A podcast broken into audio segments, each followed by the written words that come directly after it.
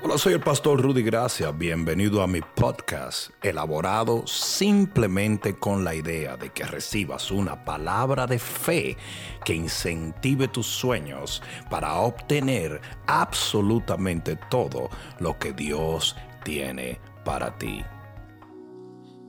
Libro de Esdras, capítulo 3. Estamos en la recta final de la remodelación del altar. ¿Cuántos vieron? El Señor nos dio una orden que teníamos que sembrar, poner la Biblia como base. Y enterramos la Biblia allí detrás, en la base de la columna, porque sobre esta roca edificaré mi iglesia, dice el Señor. Al pastor Juan Hernández se le ocurrió la brillante idea de que dejáramos una especie de um, abierto, o sea, de, de, de, plexiglas para poder ver la Biblia. No sé por qué, pero ahorita se va a poder ver allá detrás, pero ahí está en el concreto para la gloria de Dios. Amén.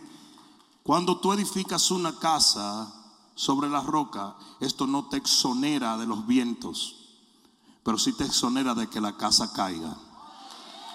Amén. Libro de Esdras capítulo 3 dice la palabra de Dios. Cuando llegó el mes séptimo y estando los hijos de Israel ya establecidos en las ciudades, se juntó el pueblo como un solo hombre en Jerusalén. Entonces se levantaron Jesúa, hijo de Josadac, y sus hermanos los sacerdotes, y Zorobabel, hijo de Salatiel, y sus hermanos, y edificaron el altar de Dios, del Dios de Israel para ofrecer sobre él holocaustos como está escrito en la ley de Moisés, varón de Dios. Presta atención a este versículo. Y colocaron el altar sobre su base porque tenían miedo de los pueblos de la tierra. Oye bien, colocaron el altar sobre su base porque tenían miedo. ¿Por qué colocaron el altar? Es importante que entiendas, ese es el pueblo de Dios. Y dice que tenían miedo. Y ofrecieron sobre él holocaustos a Jehová, holocaustos por la mañana y por la tarde. ¿Cuántos pueden decir amén a la palabra de Dios? Pon la mano en tu corazón y dile, Padre mío, háblame porque te escucho. Amén. Dale el mejor aplauso que le hayas dado al Señor. Y siéntate un momento.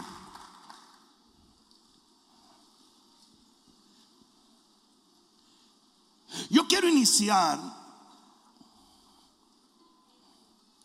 hablándote por un momento de una de las frases más poderosas de la Biblia y al mismo tiempo más desconcertantes y desalentadoras.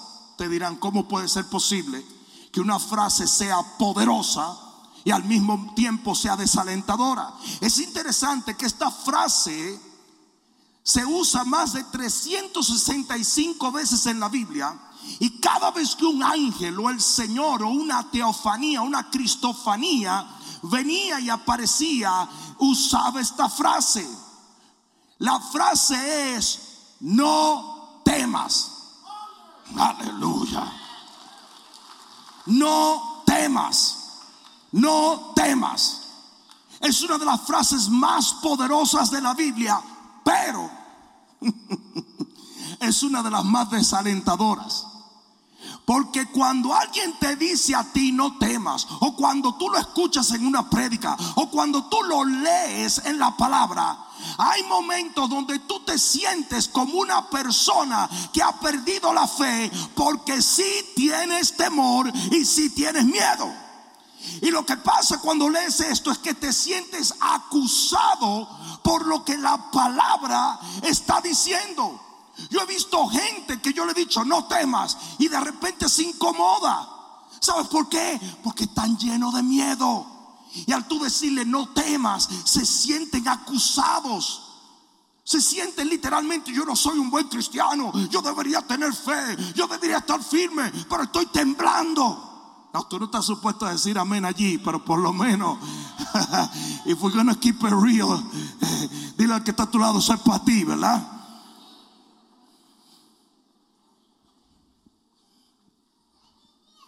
El problema de por qué esta frase es tan desalentadora es porque en ningún momento la Biblia dice, no sientas temor. En ningún momento. No sientas temor. Eso no existe en la Biblia. Lo que la Biblia dice es no temas. Y es muy diferente. ¿Sabes por qué? Porque el valor no es la ausencia del temor, sino más bien la certeza de que algo es más importante que tus sentimientos. Y a veces tú miras a fulano, a mengano, tú miras a aquel cristiano, aquella cristiana y tú dices, mira qué valientes son. No, hombre, no se la están dando están temblando, están atemorizados, tienen miedo, porque el valor no es que tú no sientas temor, es que a pesar de que estoy temiendo, voy a avanzar por Él, para Él y en Él. La descripción bíblica del valor no es ausencia de temor. Y te lo voy a probar esta noche porque tú te has sentido que no tienes fe te has sentido como un cristiano flaky, como un cristiano barato. Porque cuando has temido, te has sentido que no estás honrando a Dios. Dios sabía que tú ibas a temer. Él entiende tu temor. Pero si tú permaneces firme en la palabra de Dios, a pesar del temor que venga a tu vida, tú vas a salir adelante. Yo dije, vas a salir adelante. Valor no es la ausencia de temor, sino más bien la convicción, la certeza de que algo es más importante que ese sentimiento que te está inundando. Te voy a poner el ejemplo en este momento. Tres hombres invaden tu casa a medianoche y te das cuenta que entraron a la habitación donde están tus niños pequeños tú vas a temblar, tú vas a sudar, se te va a poner el corazón aquí, pero te van a tener que matar antes de ponerle un dedo a tus hijos. Y eso es valentía. Lo vemos en la naturaleza cuando una leona, por defender sus cachorros, se enfrenta a 50 lobos y los pelea y los batalla hasta arrancarle sus cachorros de las. Alguien va a tener que decir amén. Puede estar asustada, cansada, destruida, pero va a batallar. Porque ve la vida de sus cachorros mucho más importante que lo que está sintiendo. Usted es capaz de enfrentar cualquier ladrón si le va a poner un dedo a su familia. Usted es capaz de enfrentarse aún con las manos vacías si fuese necesario. Y ellos armados. Porque el valor de tus hijos te lleva a usar una valentía que no tenías. Es por eso que el valor no es la ausencia de temor. Es cuando usted se enfrenta a la situación, a la circunstancia, al enemigo, temblando, pero persiguiendo.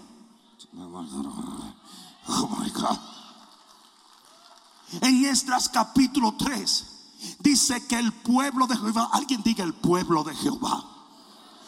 El pueblo de Jehová tenía miedo, pero con miedo ellos levantaron el altar de Dios. Con miedo ellos proclamaron la palabra. Con miedo ellos ofrecieron los holocaustos. Con miedo ellos... ¿Alguien está entendiendo? Lo hacían de mañana, de tarde y de noche. Y cada vez que ellos presentaban un cordero y lo llevaban en holocausto, temblaban porque decían, ya mismo nos va a caer el enemigo. Los enemigos, las tierras de alrededor, eran enemigos bravos sin misericordia, que estaban celosos del territorio que ahora Dios les había entregado.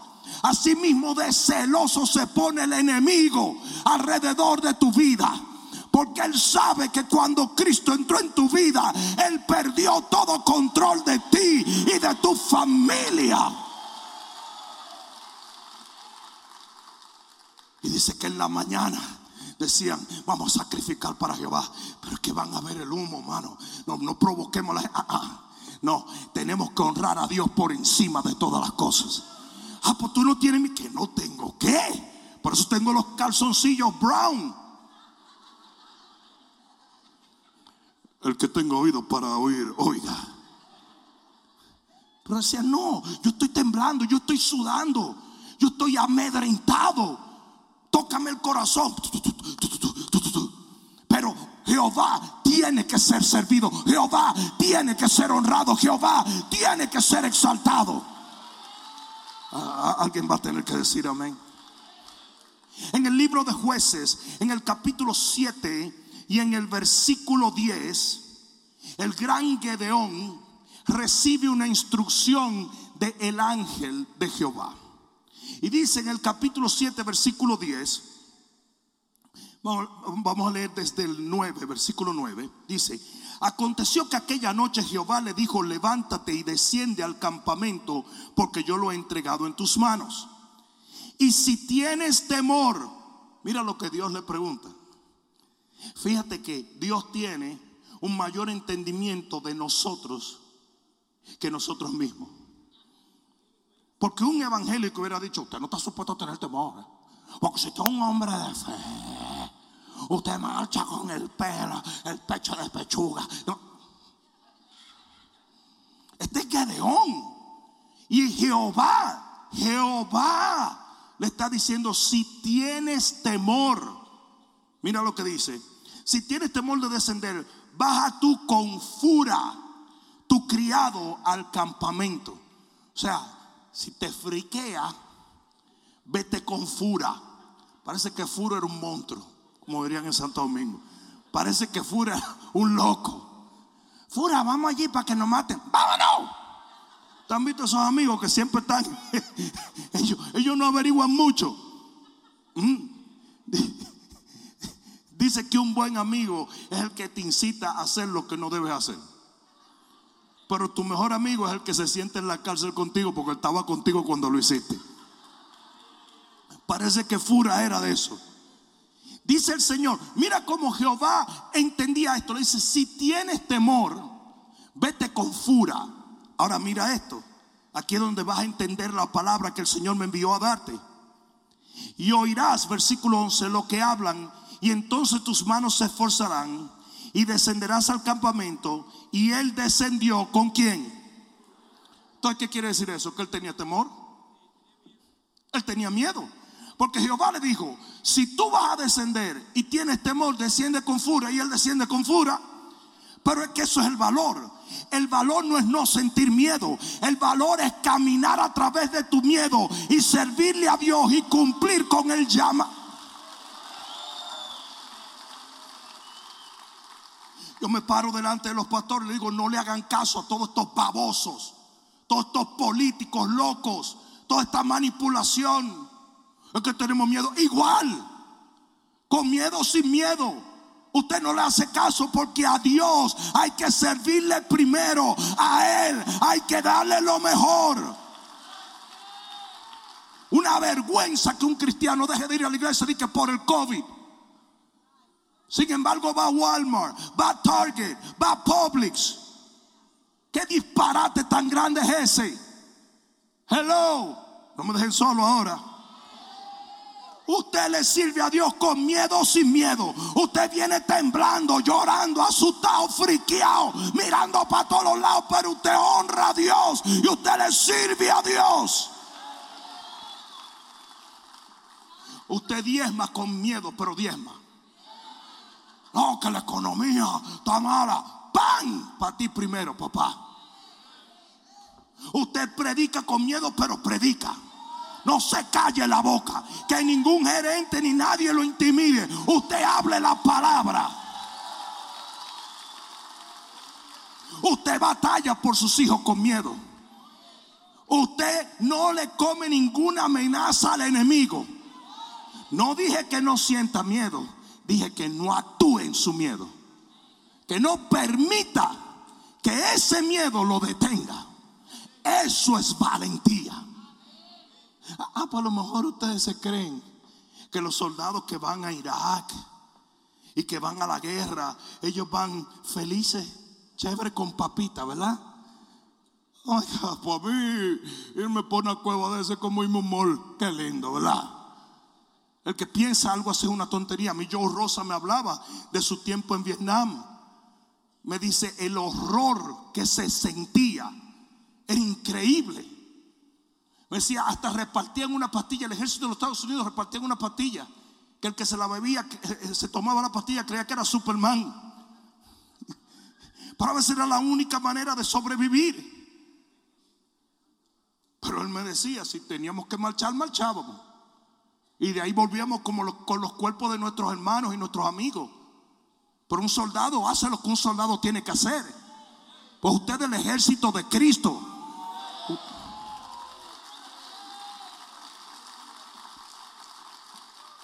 Con miedo usted lo hace todo, pero lo hace.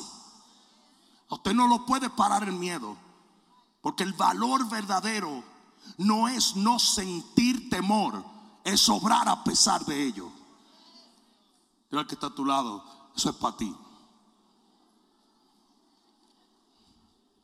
Nosotros creemos, y la razón por la cual le hablé de Gedeón, es porque nosotros creemos que toda la gente en la Biblia eran extremadamente gente que no tenían temor. Mentira. Estaban todos asustados. Todito. Abraham, en el capítulo 12 del libro de Génesis, mintió porque se estaba muriendo de miedo. Y dijo, Sara es mi hermana, no es mi esposa. Porque lo que hacían antes era que mataban al hombre para quedarse con la mujer. Y él dijo, ella es hermana mía. Y dice que un día lo vieron bailando un bolero con la, con la Sara esta. Esa es la interpretación que yo tengo porque dice que se acariciaban. Bueno, pues vamos a dejarlo en un bolero. Pero la cosa es que lo ven y dice, tú nos mentiste. ¿Por qué nos mentiste? No puede caer una maldición del cielo. Y él dice, porque tuve miedo. Y este es el padre de la fe. Y así tú te estás maltratando tú mismo porque un día te asustaste. Come on, man.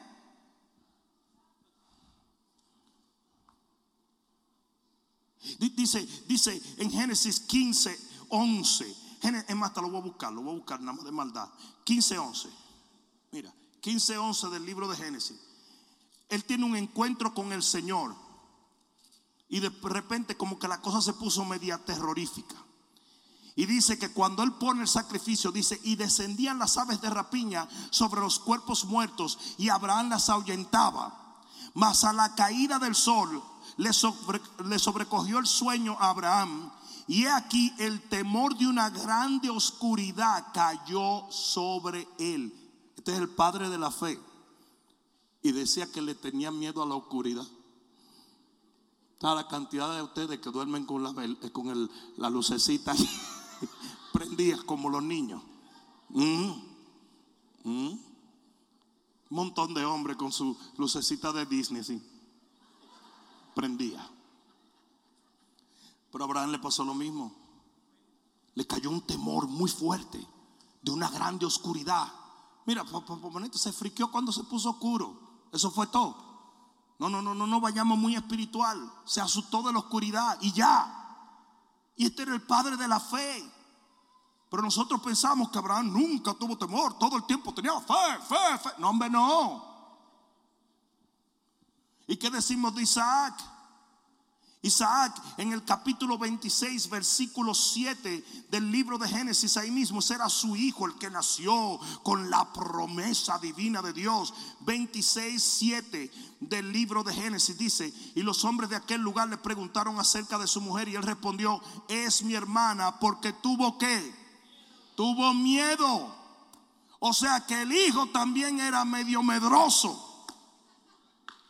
Y este es el famosísimo ultraestelar Isaac. Y tenía miedo.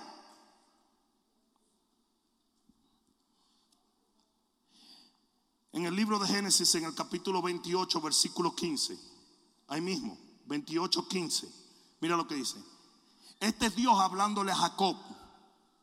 He aquí yo estoy contigo y te guardaré por donde quiera que fueres y volveré a traerte a esta tierra porque no te dejaré hasta que haya hecho lo que yo te he dicho. Alguien debe decir amén a esto.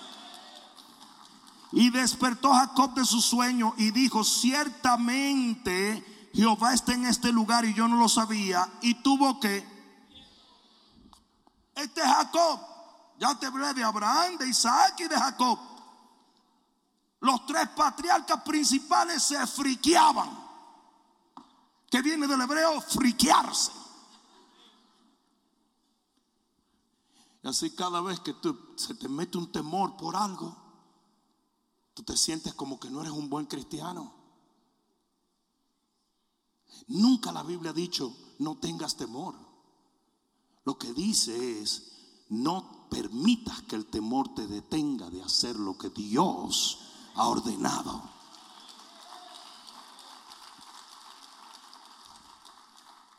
En Éxodo 2.14, próximo libro de la Biblia, segundo libro de la Biblia, te va a extrañar, pero mira lo que dice, nada más y nada menos que de Moisés, el gran dador de la ley. Dice, entonces Moisés tuvo miedo.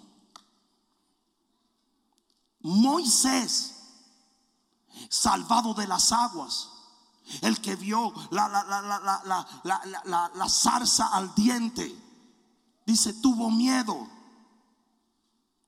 Jeremías, cuando el Señor le dice, vamos, que te voy a hacer profeta, dice, no, yo soy un niño. Dice, no digas que eres niño, porque a todo lo que yo te envíe irás y todo lo que yo te diga lo vas a hablar. ¿Por qué? Porque él sabía que Jeremías era valiente y que él iba a hacer lo que tenía que hacer a pesar de que no lo sentía. Porque eso es lo que usted está supuesto a hacer. Hello. Eso es lo que usted está supuesto a hacer. Pedro me estaba hablando ahora de cómo él llegó a un sitio, habían tres pitbulls devorando a una persona en el piso. Yo estoy segurísimo, segurísimo que Pedro no se bajó con la intención de jugar con los perros. Agarró un bate de aluminio y bajó y iba a partirle la abuela, porque la madre se oye muy feo, la abuela a los pipos. Yo estoy seguro porque él es un ser humano que no se bajó demasiado de valentonado. Muérdame a mí, vengan. Es más, déjame echarme barbecue, ven a ver. No, no. Pero él sabía que él tenía que hacer eso o ese hombre que estaba en el suelo iba a morir. Y cuando lo, cuando lo que tú ves delante de ti es más importante que lo que tú sientes, usted rompe para adelante y hace lo que tiene que hacer. Y lo mismo le pasó a Jeremías. ¿Y qué de Noé? Hebreos 11:7. Cuando Dios le advirtió con temor preparó el arca. No dice temor de Jehová, aunque pudieras pensar que es eso. Dice que estaba asustado. Cuando Dios le dijo, mira, viene inundación y va a matar a todo el mundo, el tipo se friqueó. Como mismo cuando tú oyes que de la venida del Señor, todo el mundo se... No, no, no te haga, no te haga. Cualquier tren que cruce por tu casa, tú dices, no me dejes, No me dejes. Otro día la pastora María Isabel estaba en su casa y Dieguito, mi sobrino, estaba practicando trombón y se le ocurre la maravillosa idea de llegar a la casa de la pastora hizo "Uh", y dijo, dijo pastora Marisabel, mi hermana, Juan, corre. Decía, yo te juro que yo creía que era el rapto. Dije, pero tú debes tener un par de pescados escondidos que estaba asustado ahí. No, pero a todo el mundo le friquea un poco eso. ¿O no? A todo el mundo le asusta un poco. Cuando yo digo que yo no tengo temor a la muerte, no quiere decir que me quiero morir. No, no sé si alguien me está entendiendo. Lo que yo no dejo es que el temor de la muerte me encadene. Dice la Biblia que por temor a la muerte el enemigo tuvo atado tu vida antes de que tú vinieras a Cristo. No sé si alguien me está entendiendo. Esto te va a turbar la cabeza ahora. David. No, no, no, no, David sí no. No, no, bro, no. Porque David es el ninja. David es un tipo que desbarata a los gigantes. Tú no me vas a decir que David tenía miedo. Pues te lo voy a probar. Salmo 88, versículo 15. Salmo 88, versículo 15. Oye, ya no se puede confiar en nadie. Parece que todos esos tipos eran igual a mí, fíjate. Salmo 88, versículo 15. Yo estoy afligido y menesteroso. Este es David. Este es el rey David. Este es el guerrero de guerreros. Este tipo desarmaba leones. ¿Mm? Tuve un chihuahua medio atravesado y tú cruzas la calle. Pues este tipo se le tiraba arriba a los leones.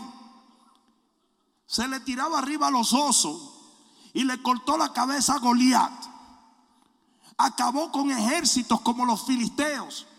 Y no era como hoy en día, los, generales de hoy en día que están escondidos en un búnker. No, este tipo le marchó a todos los filisteos.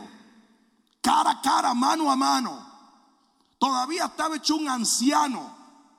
Y casi se le caen los dientes un día que le dio un soplamoco a un gigante. Y hubo que llevárselo. Dijeron, protejan ya, protejan el viejo, protejan el viejo. Él dijo, no, que vengan dos, vengan dos. Yo maté a tu papá Goliat. ¿Tú crees que tú? Eran los hijos de Goliat, la descendencia de Goliat. Y los marchó, viejo. Pero aquí él revela algo que nosotros no sabíamos. Mira esto. Desde la juventud he llevado tus terrores desde la juventud. ¿A qué se refería? A que él le marchó a toda esta gente asustado. Dice, he estado medroso desde la juventud. Dice, sobre mí han pasado tus iras y me oprimen tus terrores. Se sintió oprimido por el miedo. Sufría de miedo David. Entonces usted dice, pero ¿cómo logró tanto? Porque fue más allá de su temor, fue más allá de su miedo, se movió en fe, se movió creyendo. Versículo 17, me han rodeado como aguas continuamente. Digan continuamente. ¿Sabe lo que quiere decir continuamente? All the time. Ese tipo vivía con muchos temores. ¿Y cómo no? Si todo el mundo lo quería matar. Todo el mundo lo quería matar. Para colmo se casó con la hija de Saúl que estaba loca. Y ella era la primera que lo quería matar. Todo lo que él hacía lo criticaba. He was sleeping with the enemy. I'm serious. Tipo tenía que dormir con un ojo abierto. Si Saúl lo quería matar y esa era su hija, ella le quería dar filete un día también. a una me han cercado, has alejado de mí al amigo y al compañero y conocidos ha puesto en tiniebla, porque mucha gente se alejaba de David por el constante, las constantes batallas que David tenía. Eh, cuando una gente se vaya de tu lado, déjalo, déjalo, déjalo, que usted tiene una asignación. Y a veces no, they can't handle that. ¿Sabes la cantidad de gente que a veces quieren ser mis amigos cuando son mis amigos después se van? Porque no es fácil ser amigo mío. Yo estoy todo no, no es fácil. Yo mismo me veo y digo, la que tú tienes un montón de lío todo el tiempo. Por todo, el diablo y todos sus primos andan atrás de mí a cada rato. El día que estoy con un hombre de Dios que diga, ay, lo mío es. Ay, yo le oro al Señor para que me dé estrés, porque que esto es paz y paz y paz y paz y paz y paz y más paz. Yo no puedo ir montar bicicleta porque me duermo de la paz. La última vez me trayé con un carro porque que era demasiada paz. A veces salgo a caminar y me tienen que ir a recoger al parque porque me lleno de paz y me duermo en el piso. Ningún hombre de Dios te va a decir eso. Tenemos mucho estrés. Hay momentos, compadre, en que uno se siente así. Donde uno dice, mierquina. El fuete. ¿Qué es esto? ¿Qué es esto? ¿Mm? Y el para adelante. Es para adelante. Yo dije para adelante. Para adelante. Otro día cruzó una serpiente por ahí, por la casa, y me dice Elin, mi esposa, mira, vete acá.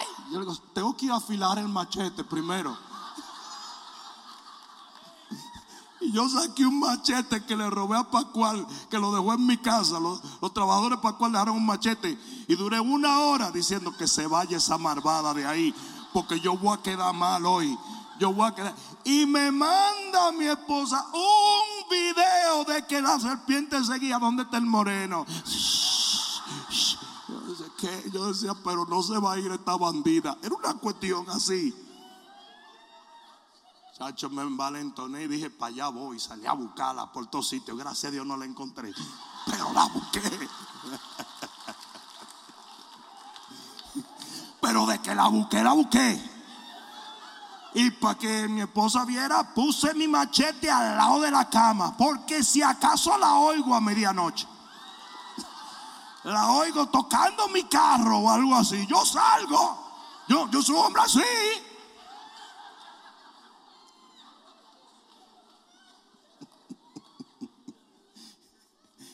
Estamos, en las 4:41. Llegamos a ese edificio y era un edificio muy lindo, pero el, almacén estaba lleno de porquería. Entonces yo organizo todos los hombres de la iglesia, vamos a limpiar este almacén, hay que limpiarlo. Y de repente yo me yo hago así y le digo a todos los hombres, los hombres, hombres. Y "Ah, los hombres, hombres, tienen que cuidar la casa de Dios, tienen que organizar la casa de Dios, tienen que ser hombres llenos de valor. Y de repente sale un ratoncito y dice, ¡Ah!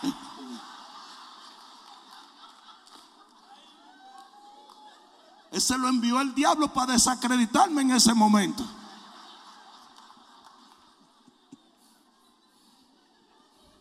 Pastor Chepe me dijo los otros días como que él era renegade.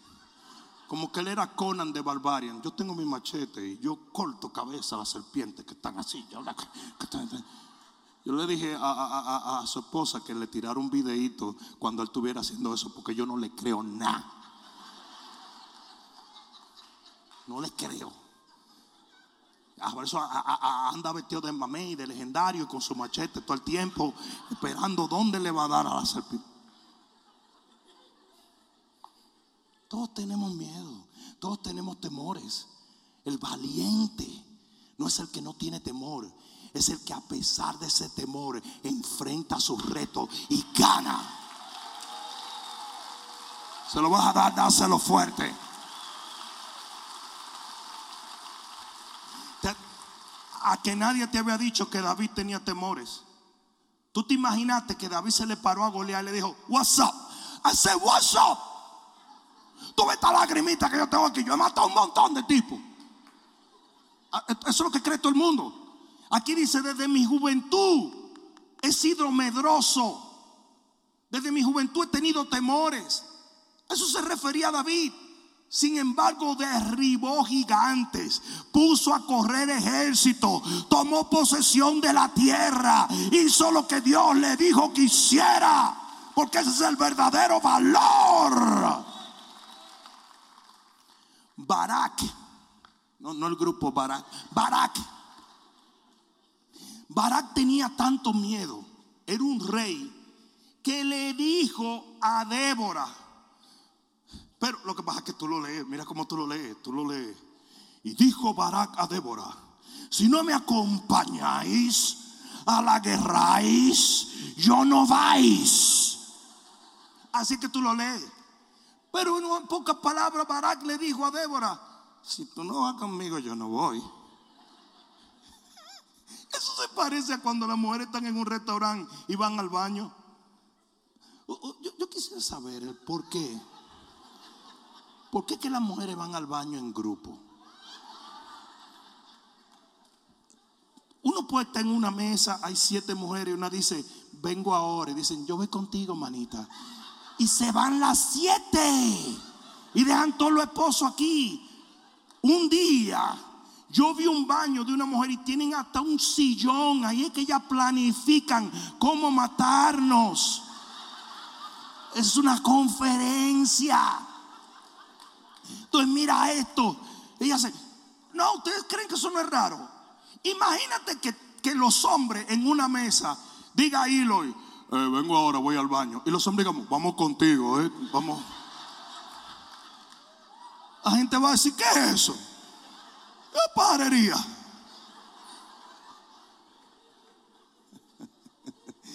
Y Barak le dijo, si tú no vas conmigo, yo no voy. Estaba asustado el tipo. Pero ¿sabe lo que pasó?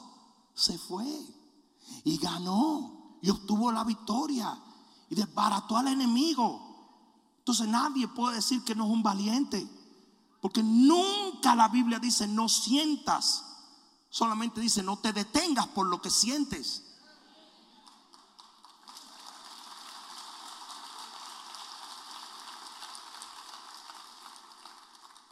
Y Pablo el gran Pablo. Uy, Pablito. En segunda de Corintios capítulo 7, segunda de Corintios capítulo 7, parece que te estás dando cuenta que los, los hombres y las mujeres de la Biblia eran como tú y como yo, ¿verdad? Capítulo 7 de segunda de Corintios, versículo 5, dice, porque de cierto, cuando vinimos a Macedonia, ningún reposo, reposo tuvo nuestro cuerpo, sino que en todo fuimos atribulados, de fuera con conflicto y de dentro con qué. ¿Cómo? Dice, nuestra tribulación de afuera había un espíritu conflictivo que nos estaba persiguiendo, pero de adentro estábamos friqueados. Estábamos asustados. Él lo dijo. Estábamos llenos de temor. Pero este es Pablo. Pero, pero, pero, espérate, pastor. Este es Pablo. Yes. Claro. Ese es Pablo. Pero él sintió temor también. Así tú te sientes en momento y dices, qué mal cristiano soy. No, eres un ser humano. Si tú no tienes control de muchas de tus emociones, pero si tienes control en cómo reaccionas a ellas. Por eso la Biblia dice, airaos pero no pequéis. Airarse es una emoción, ¿sí o no? Que de paso ni siquiera es un unhealthy emotion, ni siquiera es una emoción tóxica, porque usted tiene que decalentarse de vez en cuando. Si usted no se decalienta, usted no batalla por nada. Entonces, airaos pero no pequéis. Yo diría en este momento, puedes temer, pero no te achicopales, no te eches para atrás, no dejes de servirle a Dios. Es por eso que cuando yo le hablo a los pastores, les digo, no tengan temor, no le estoy diciendo no sientan temor, porque eso sería ridículo. Lo que tienen que hacer es a pesar de cualquier temor que tengan, ustedes avanzan para Dios, por Dios y en Dios.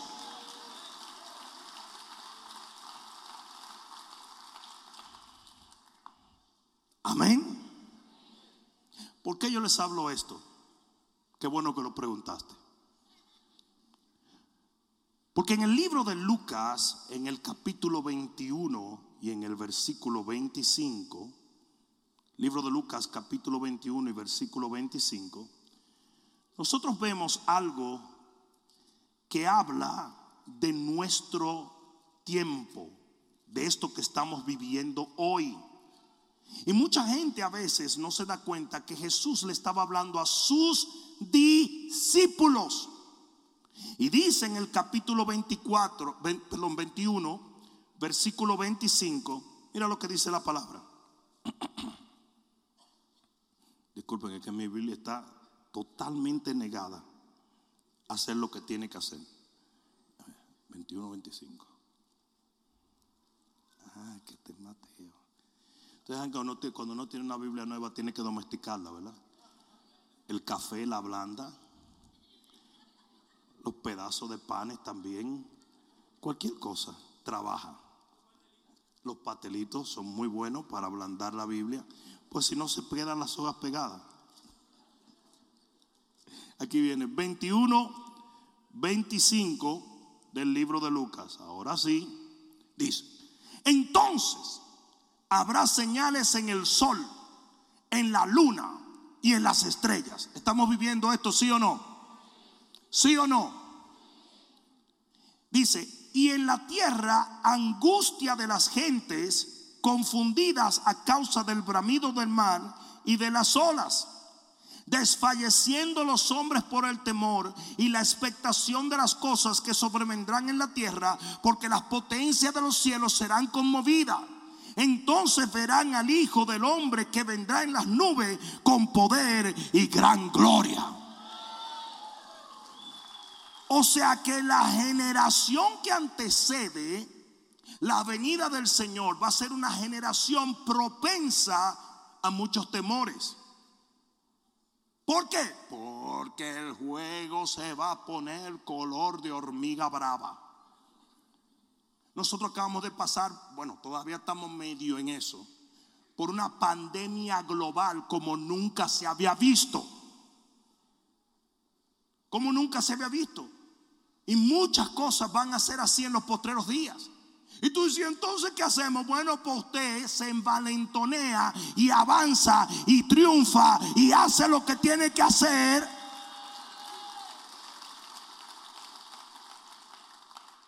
Es interesante que en el libro de Cantar de los Cantares, capítulo 3, versículo 8, dice que cuando la litera de Salomón viene, que era el rey y simboliza la venida de Cristo, dice que 70 valientes la rodeaban y mira lo que dice, dice 70 valientes la rodeaban, pero la espada la tenían en su muslo por los temores de la noche. O sea que ellos estaban dentro de los temores, pero estaban avanzando porque ese es el verdadero valor. El verdadero valor es que aunque haya temor, usted hace lo que tiene que hacer. ¿Alguien está aprendiendo algo hoy? Por tanto, y con esto termino, siete acciones, siete acciones, voy a dar siete verbos que tú necesitas para moverte aún cuando estás bajo temor. Número uno, actúa. Digan, actúa. No trates de eliminar tu sentir. No trates de decir, cuando se me quite el miedo lo hago. No, porque te vas a pasar la vida esperando. Usted no tiene que estar esperando a que se le quite el miedo. Usted actúa con miedo. Ah, no, no, no, no me entendieron. Usted va a invertir. Yo necesito que llegue la paz que sobrepasa todo entendimiento. No, no, no, no, no, no, no. Usted invierte friqueado. Porque eso es valor. No sé si me están entendiendo. Entonces usted actúa a pesar del temor. Dos, evalúa. ¿Qué quiere decir evalúa? Tú tienes que evaluar. ¿Qué vale más para ti? ¿Lo que sientes o lo que Dios ha dicho que hagas? Entonces tú tienes, tú tienes que ver, es como el ejemplo que yo te puse. Yo te puse el ejemplo de que si entra alguien a tu casa, aunque tú tengas temor, tú vas a defender a tus hijos. ¿Sí o no? A mí me atacó una gallina los otros días. Era una gallina de verdad. No empiecen a decir cosas raras. Gallina es código para decir vieja loca. No. A mí me atacó una gallina hace un tiempo. Porque yo no me di cuenta y yo le pasé muy cerca a los pollitos. Yo estoy seguro que esa gallina sabía que yo la podía estrangular. Es más, hasta hambre me dio. Y yo estoy seguro que ella no estaba muy confiada porque ella decía, con todo y todo, estos negritos no nunca saben. Pues no, me atacó. ¿Por qué? Porque ella calculó y dijo, pero es que para yo perder mis polluelos, mejor me emburujo con este moreno. Y lo mismo es contigo, tú tienes que evaluar, tú tienes que entender que lo que Dios te ordena es más importante que lo que tú sientes. No sé si alguien me está entendiendo. A usted le dice que usted le tienen que hacer una cirugía. Tú dices, tú sabes que a mí nunca me ha agotado que me abran. ¿A quién le gusta eso? Que le hagan un hoyo en el cuerpo. No, no sé si me están entendiendo. ¿A quién le gusta que lo lleven a una mesa de cirugía y lo abran por la mitad? ¿A quién? Yo soy voluntario, yo quiero que me saquen el ombligo y lo vuelvan a poner. No, tú nunca vas a ver a nadie haciendo eso. Pero ¿qué pasa? Usted evalúa y usted dice, no, pero es que el beneficio de esto es más importante que el miedo que yo tengo de eso. No sé si me están entendiendo. Entonces usted evalúa. Lo tercero, usted busca su fura.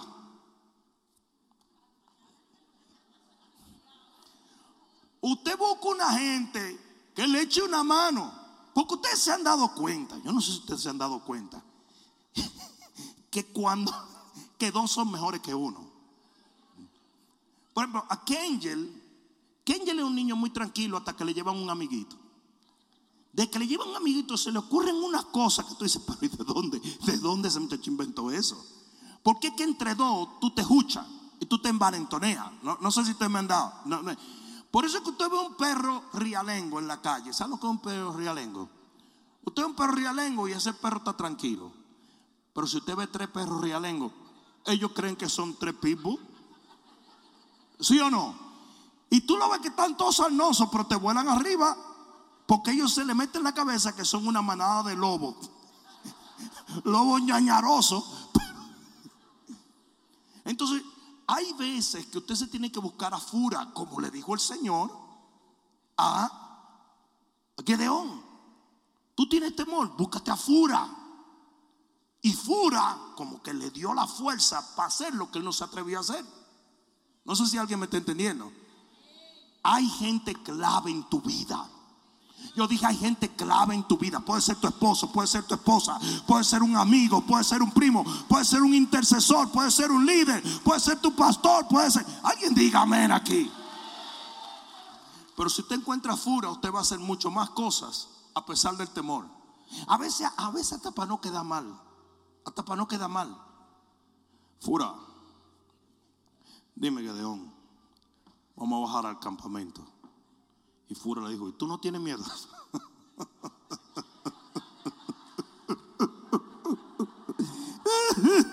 tú te estás riendo, muerto de risa, yo estoy.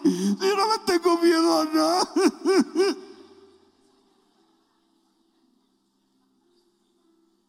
tú te encuentras un Fura te encuentro fura. Si fura no es un tostado amigo tuyo, el tostado eres tú. O a lo mejor los dos son medio tostados y se ayudan el uno con el otro. No sé si, o a lo mejor uno es cuerdo y el otro está tostado. La cosa es que siempre que tú te buscas una gente que medio así, medio torombolo, tú vas a terminar haciendo un montón de cosas. No, sé. No sé si. Yo, yo, yo me viajé el mundo entero con Joe Rosa. A Joe Rosa le quedaron después de toda la droga que usó tres neuronas. A ese tipo no le da mente a nada. Nosotros nos metimos en todos los líos del mundo entero. Viajamos el mundo entero. El mundo entero. Nos metíamos en lugares, no le tenía. Ah, pues yo nada más, tú sabes, papá. yo lo envalentonaba a él y él me envalentonaba a mí. Una vez estábamos en, en Italia y fuimos a devolver un carro alquilado. Dejamos el carro, hicimos un run turn, nos fuimos caminando para buscar eh, eh, un taxi para llegar al, al hotel. Y cuando doblamos nos metimos en un barrio. Y unos tipos hicieron en italiano. Y digo, dice yo, bro, estos tipos como que nos están llamando mal. Digo yo, un tipo que no habla así como un espagueti, ¿tú crees que le vamos a tener miedo? La cosa fue que salieron cinco tipos más y volvieron y dijeron, ¡Emilinguini! ¡Emilinguini! Bro, y a mí se me metió una cosa. Yo dije, bueno, hay que marcharle porque por aquí no vamos a salir. Y yo me devuelvo, ¿what? ¿Qué? Le digo, ¿what? Y después le digo, ¿qué? Ustedes son boricuas, me dice. En español. Dice yo, claro que sí, chicos. Ah, nosotros también. Ah, nene, ¿qué pasó? Dice, ¿para dónde van? Es que ustedes no pueden atravesar por este barrio. Dice, no, no, es que no estamos, estamos tratando de llegar al parque tal para coger un taxi. No, chicos, vengan por aquí, vengan. Y llegan mi linguini. Mi-.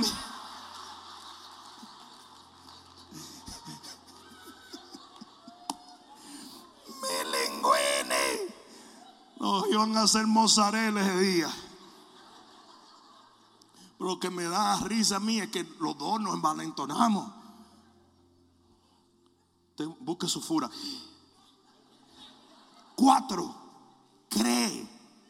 Tú tienes que creer lo que Dios te ha dicho por encima de lo que la gente o la situación te está hablando.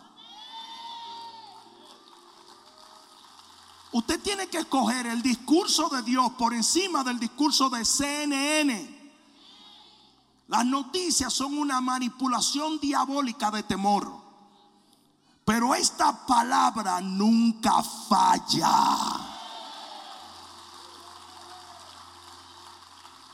Créele a Dios. Cree las promesas de Dios. ¿Por qué tantos cristianos se paralizaron cuando vino el COVID? Porque escogieron creer la narrativa del temor de las noticias y no la narrativa del cielo que dice yo soy Jehová, tu sanador, tu protector, tu libertador, quien levanta tu cabeza. Cinco, determina. Hebreos 13:6 dice, diré confiadamente, el Señor es mi ayudador, no temeré lo que pueda hacerme el hombre. Usted tiene que predicarse usted mismo, creer y decir, yo no voy a tener miedo.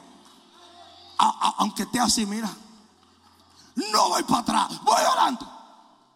¿Sí o no? Usted tiene que determinarse a caminar en valor. Amén. Porque cuando usted lo hace, usted inspira a todo el mundo. Lo inspira. Amén. Seis, recuerda. ¿Sabe lo que tiene que recordar? Que Rambo era solamente una película. ¿Me oyeron sí o no? ¿Me oyeron sí o no? Ustedes saben que todo eso Die Hard con, con Bruce Willis y esos tipos ustedes saben que nunca se han roto una uña, ¿verdad? Entonces tú lo ves más. Ay, pero qué calor, ¿eh? No. Usted tiene que acordarse que Rambo es una película. Porque nosotros a veces vemos esas imágenes de unos tipos que nunca echan para atrás. Esos tipos no tienen. miedo. No. Los grandes héroes que van a las guerras sienten temor. Sienten temor. Entonces hay veces que usted se siente una persona débil simplemente porque usted no proyecta esa ramboficación que usted ve. ¿Sí o no? No, no, no, no. Usted tiene que entender que eso es una película. Solo en la película la gente no tiene temor. Solo en la película. No sé si alguien me está entendiendo. Y finalmente, siete, rechaza. Rechaza cualquier cosa que te infunda temor. Nehemías capítulo 6, versículo 19, 17, perdón, dice, y enviaba Tobías cartas todos los días para aterrorizarme. El enemigo va a enviarte una serie de mensajes para que tú tengas tanto miedo que tú no te atrevas a marchar contra Él. Te va a tratar de intimidar, va a usar medios y tú tienes que evadir esos discursos de temor. Si usted tiene una enfermedad, por favor, o se ponga a buscar en Google. Porque cuando usted venga a ver, usted dice, ay, ya me quedan tres días. Pero Google es la cosa más bruta que existe en el mundo entero. Tengo un grano en la nariz. Entonces te dice, puede ser un pimpo o cáncer. Ah, bueno. Mira el range, ¿ok? Puede que se arregle con clearacil o con quimioterapia. Anda. Usted tiene que evadir esas cosas. Usted tiene que rechazar todo discurso de temor. Porque el pueblo de Dios sigue escuchando cosas que no debe escuchar? La fe viene por el oír y el oír la palabra de Dios. Lo que usted necesita es palabra, palabra, palabra. Alguien va a tener que dar un grito de gloria aquí. Dije, alguien va a tener que dar un grito de gloria. Es más, ponte de pie en esta noche y escucha. Valor no es la fuerza bruta de los héroes sino la determinación de cumplir aún reconociendo que toda fuerza se ha agotado. El valiente teme, pero no se detiene. El valiente tiembla, pero avanza. El valiente tiene pensamientos de debilidad, pero a cada paso se hace más fuerte. El valiente sabe que es responsable de su propio destino y del destino de otros. Que no se puede dar el lujo de tirar la toalla por más intensa que sea la batalla. Usted tiene que entender lo que el Espíritu de Dios le está anunciando esta noche. Porque el enemigo te ha manipulado un sinnúmero de veces, haciéndote sentir un cristiano inferior porque has tenido temor. En ningún momento la Biblia dice, no temas, queriendo decirte, no sientas temor. Te dice, no temas para que avances.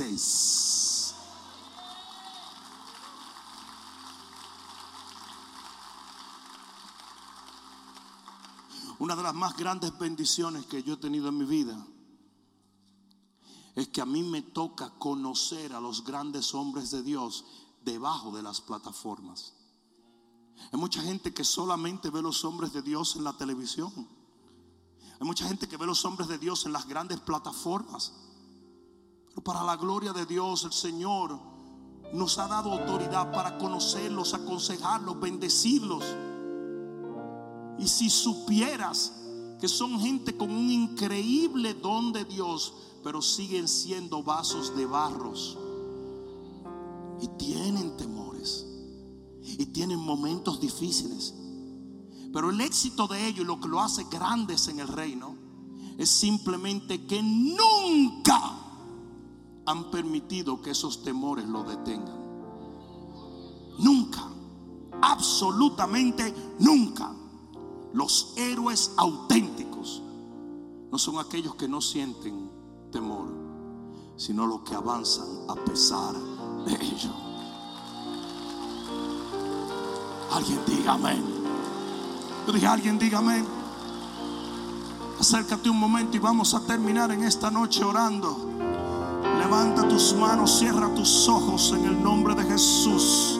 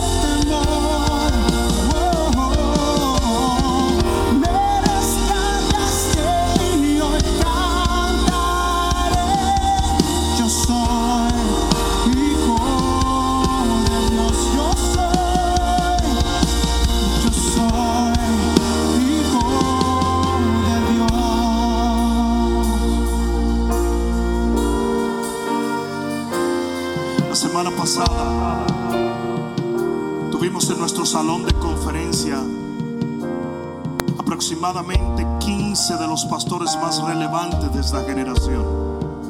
En México, en Costa Rica, en los Estados Unidos.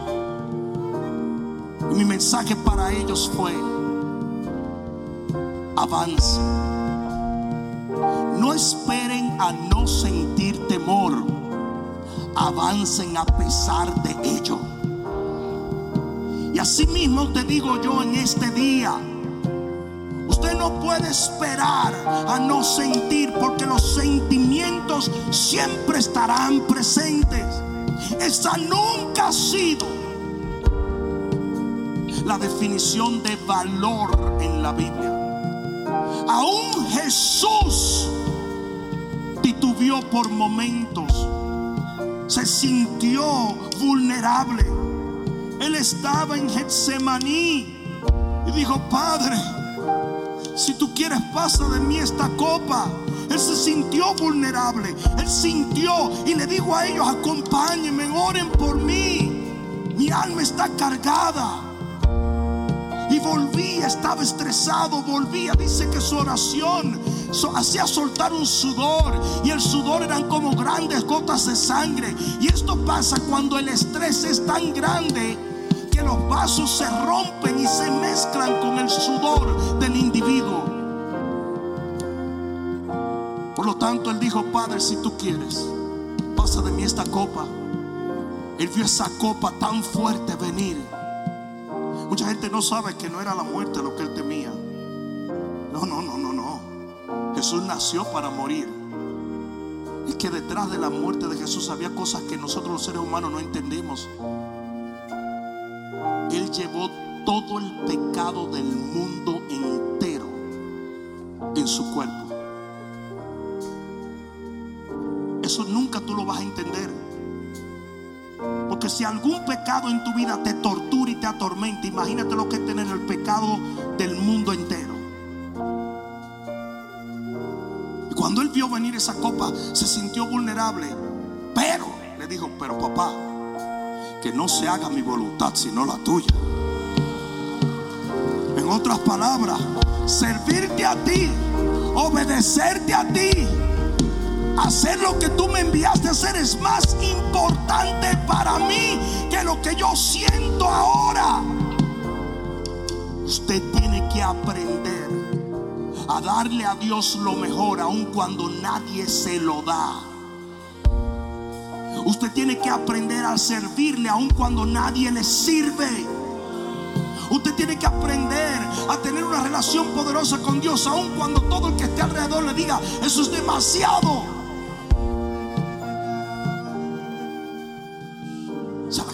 gente que me tilda a mí de loco, porque ellos no saben que yo sé que estoy loco. Yo me paré en tiempo de pandemia y dije, no, no le voy a hacer caso a nada de esto, dijeron, qué tipo más imprudente, qué tipo esto, qué tipo lo otro. mucha gente diría, no hubo momentos donde te sentiste, ah, please, I'm not Wolverine. Yo no soy Wolverine. Eso más en películas se ve.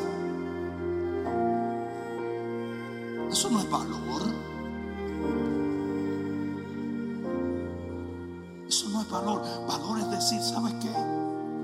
Yo me siento así, pero voy a actuar diferente. Eso es valor. Eso es valor.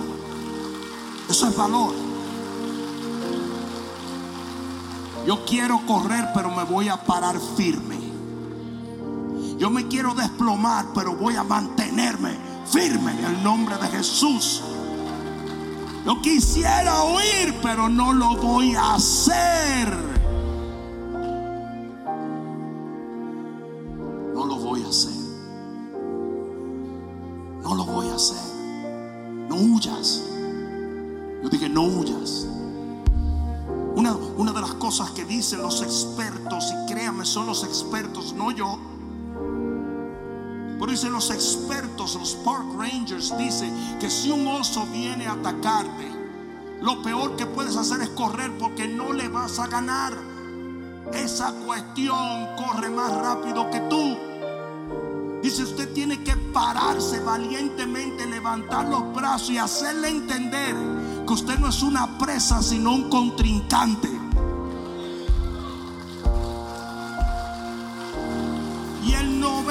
90% de las veces el oso se devuelve porque él no quiere contrincante, él quiere presa. Y lo mismo el enemigo. El enemigo anda buscando presas.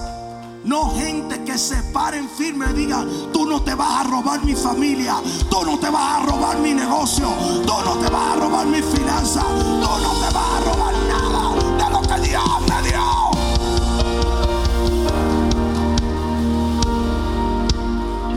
¿Y sabes por qué a veces no lo haces? Porque te sientes vulnerable. Y estás esperando a que se vaya ese... No, papá. Usted no puede esperar eso se tiene que parar firme en Dios, por Dios y para Dios. Los más grandes inversionistas del mundo invierten en los momentos más oscuros de la economía. No porque no tienen miedo, sino porque saben que cuando la gente huye es mejor ir hacia adelante. ¿Cuántos dicen amén?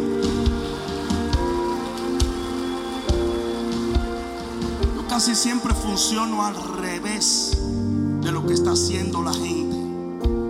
Porque hubieron 10 espías que querían correr y dos querían poseer la tierra. ¿Y saben cuántos los poseyeron? Dos. Yo quiero ser de esos dos. ¿Cuántos dicen amén? De ellos fue Josué y cuando iban a entrar a Jericó, el tipo estaba preocupadísimo estaba rompiéndose la cabeza. No, no crean que el tipo estaba, yo, no va a ver lo que va a pasar. No. Y cuando llegue el ángel de Jehová, él le dice, ¿quién eres? ¿Con nosotros o en contra de nosotros? Él dijo, no, no, no. Yo soy el jefe. Dice, ah, bueno, está bien. Pero no se crean que él estaba muy tranquilito. Al otro día lo que significaba, lo que estaba en juego era mucho. Los grandes hombres de la Biblia temieron como tú temes. Pero se movieron a pesar de su temor y eso es lo que Dios quiere de ti, de ti, de ti, de ti, de ti.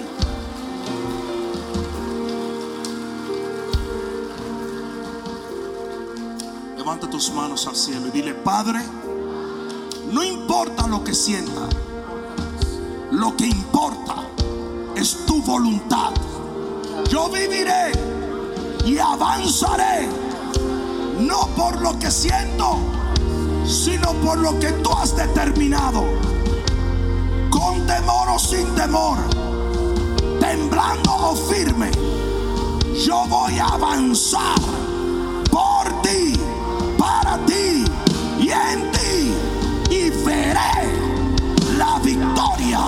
que tú me has prometido. En el nombre de Jesús, el que lo crea. Espero que esta palabra cale profundamente en tu alma y que se convierta en pasos de fe que te permitan llegar al destino que nuestro Señor ha trazado delante de ti y de los tuyos. Dios te bendiga.